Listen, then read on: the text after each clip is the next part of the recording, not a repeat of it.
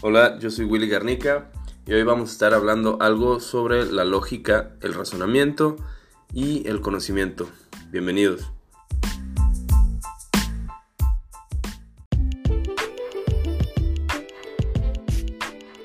Dentro del estudio de la lógica encontramos una parte muy interesante a profundizar que es el conocimiento. Ya hablamos un poco sobre cómo la ciencia de la lógica estudia las formas y estructuras del razonamiento y sin duda cuando hablamos de conocimiento estamos merodeando por ahí también todo lo relacionado con el intelecto, cómo el ser humano a través de su propio razonamiento llega a descubrir cosas nuevas. Sin embargo, en esta íntima relación que guardan tanto el conocimiento como el razonamiento, vamos a estudiar un poquito qué va primero, cómo funciona, cómo se relaciona, qué tanto podemos conocer y qué se necesita de una para que se dé la otra.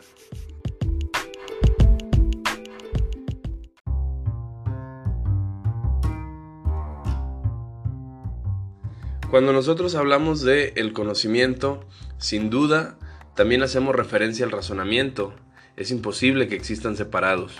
Sin embargo, el conocimiento como tal no es un objeto de estudio de la ciencia de la lógica, pero al estar involucrado dentro de todo este proceso del razonamiento y el intelecto humano, pues se vuelve fundamental conocer muy a fondo cómo es, cómo funciona, cómo se da y qué sucede con el conocimiento. Y es así como conocemos algo denominado la teoría del conocimiento, que también se le conoce como noceología. Te repito, noceología. Se escribe con G-N-O-S-E-O-L-O-G-I-A. Gnoseología, como cuando vas a decir nomo, pero que no pronuncias la G. De igual manera funciona con la noceología, que también es conocida como esta teoría del conocimiento. Se llama así noceología porque viene de las palabras griegas gnosis, que es estudio, y logos, que ya vimos que era pensamiento o razón. Sin embargo, cuando etimológicamente juntamos las palabras, diríamos que es el estudio del pensamiento o la razón, generando así una confusión o cierta similitud con lo que es la lógica, que viene de la propia palabra logos, que es pensamiento-razón, pero vimos que era la estructura del pensamiento. Entonces, si estudiamos el pensamiento o razón, ¿por qué no sería lo mismo la lógica y la nociología? Y la respuesta es algo sencillo.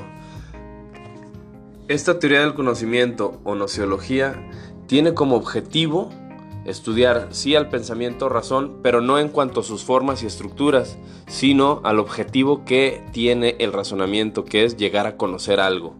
Entonces, la teoría del conocimiento estudia la interacción que hay entre dos elementos fundamentales para llegar al conocimiento. Uno es el sujeto que conoce y otro el objeto que es conocido por el sujeto. Entonces, a manera de trabalenguas, podríamos decir que el sujeto conoce al objeto que es conocido por el sujeto. Y entre estos dos elementos, objeto y sujeto, hay una interacción muy interesante para estudiar. Y es algo que fundamentalmente el hombre ha dedicado la mayor parte de su historia a entender, que es qué podemos conocer y cómo lo podemos conocer. Entonces es ahí donde aparece esto que vamos a ver hoy como teoría del conocimiento.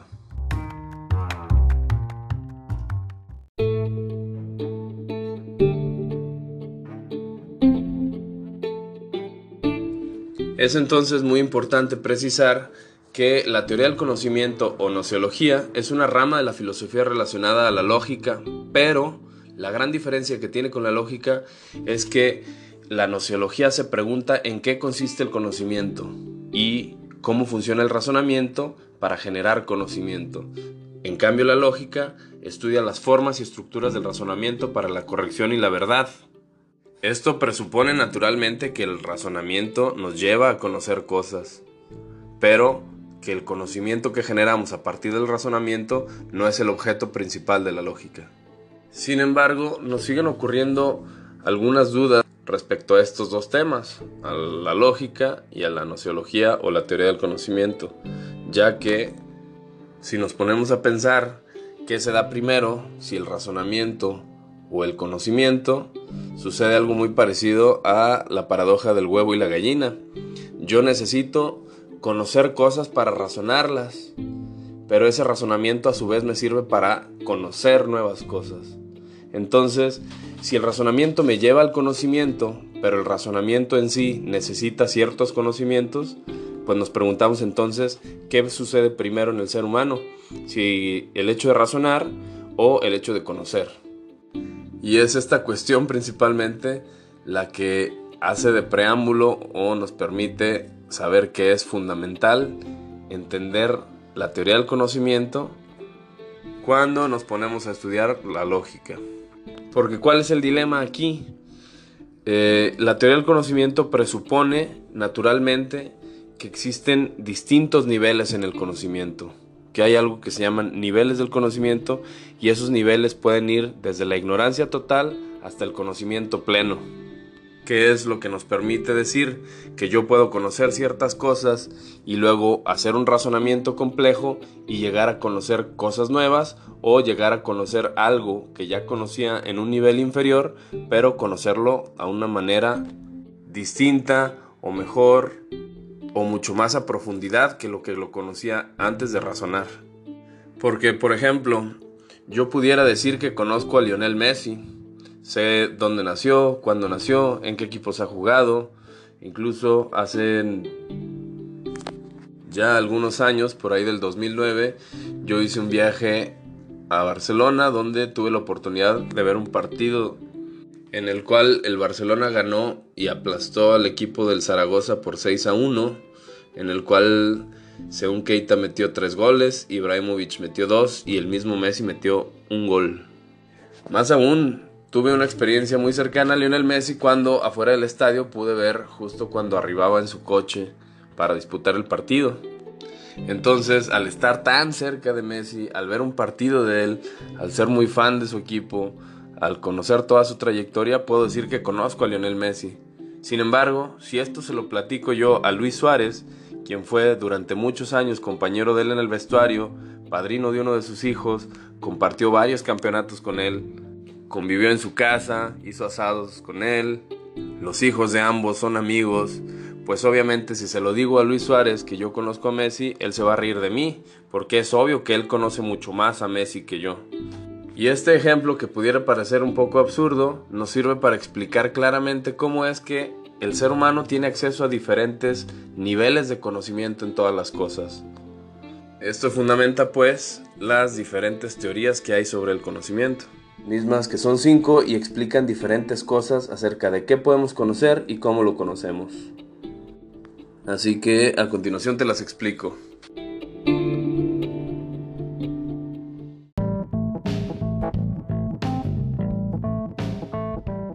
Entonces, ante esta pregunta sobre si es posible llegar al conocimiento, existen varias teorías que la responden y hay cinco fundamentales que son las que más han trascendido a lo largo de toda la historia y que el ser humano consciente o inconscientemente ha adoptado y ha llegado a creer, incluso sin conocerlas propiamente, ¿no?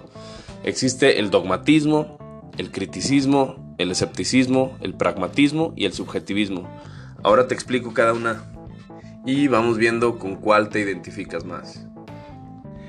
El dogmatismo es una teoría del conocimiento que señala que existe una confianza ilimitada para llegar a conocer cualquier cosa. Y señala que el ser humano, a través de su conciencia, es capaz de conocer la realidad, presuponiendo que nosotros como seres humanos, con nuestra inteligencia y voluntad, podemos llegar a conocer lo que nosotros queramos.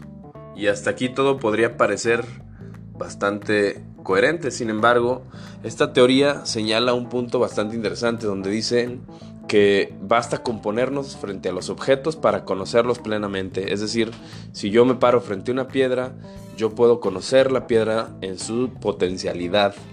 Para mí esa piedra puede ser un arma, puede ser a manera de ser trabajada una rueda, puede ser también un cúmulo de piedras que me permitan construir un refugio o construir una casa.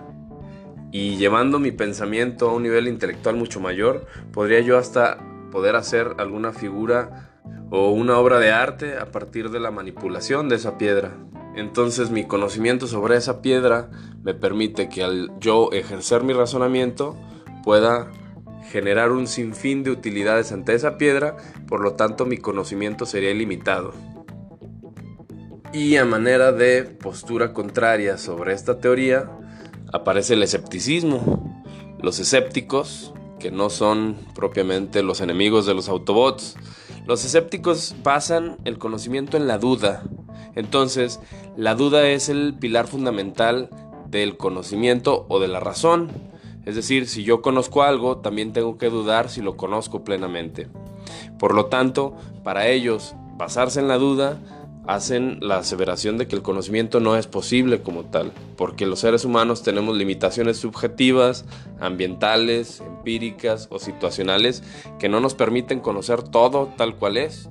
Por ejemplo, una persona que vivía en el siglo II, pues no podía ni tenía los medios suficientes para saber que la Tierra era redonda. Entonces esa persona creció, nació, vivió y todo lo que le sucedió pensando que la Tierra era plana y quizás nunca llegó a conocer la verdad.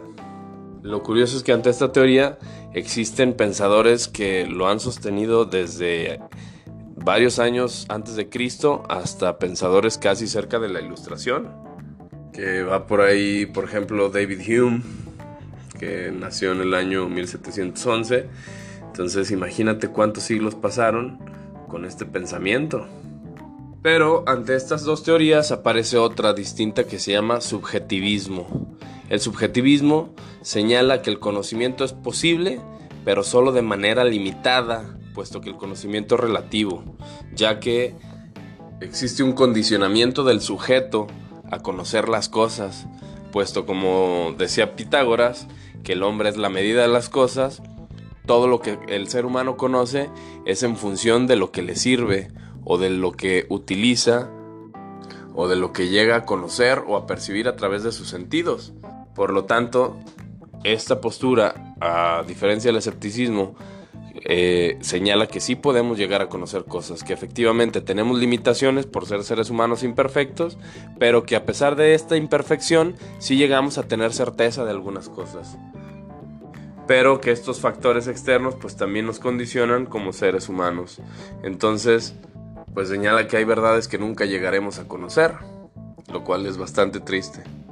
Sin embargo, siempre hay un maloso en la historia y aparecen los pensadores del pragmatismo, que es una corriente relativamente parecida al subjetivismo, pero apoyada en un fuerte sentimiento de utilidad y practicidad.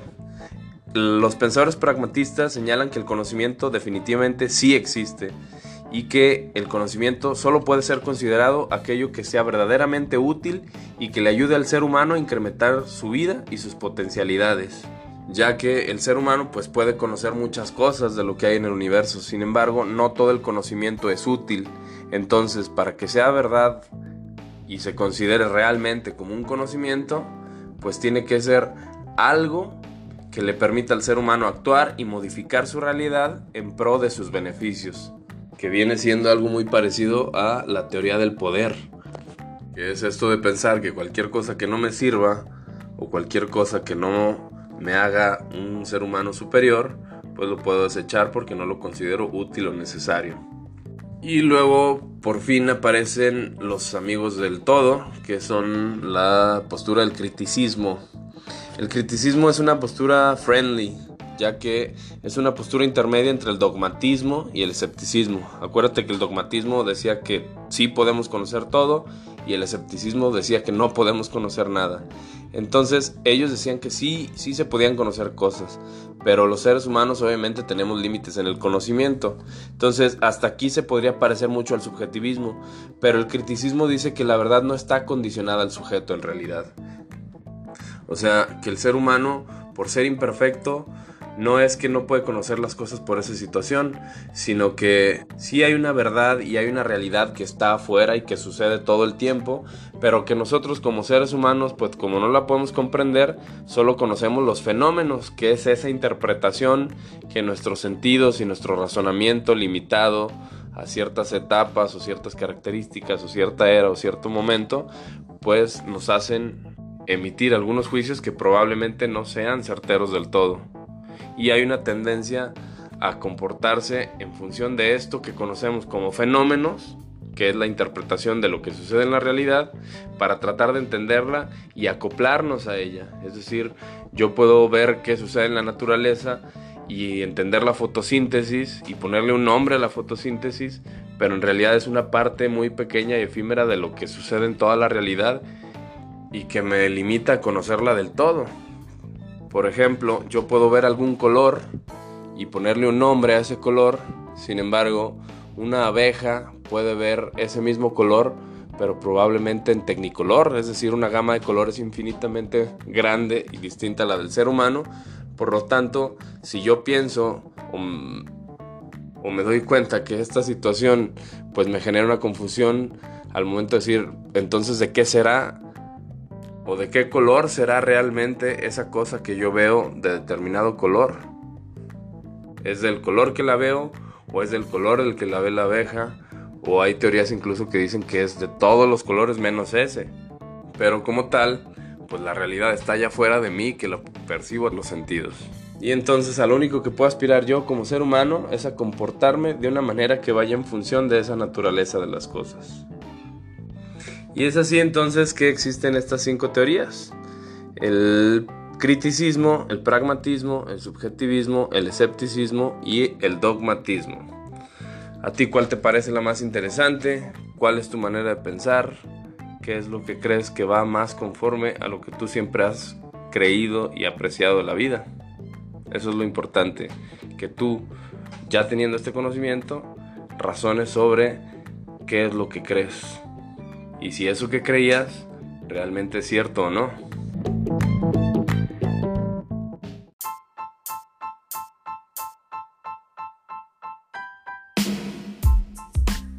Y no me queda otra más que agradecer tu atención. Gracias por venir, gracias por pensar. Recuerda escuchar buena música, leer buenos libros, rodearte de buenas personas, tener buenas pláticas y que lo demás lo definan tus actos. Que estés muy bien, nos vemos por aquí pronto.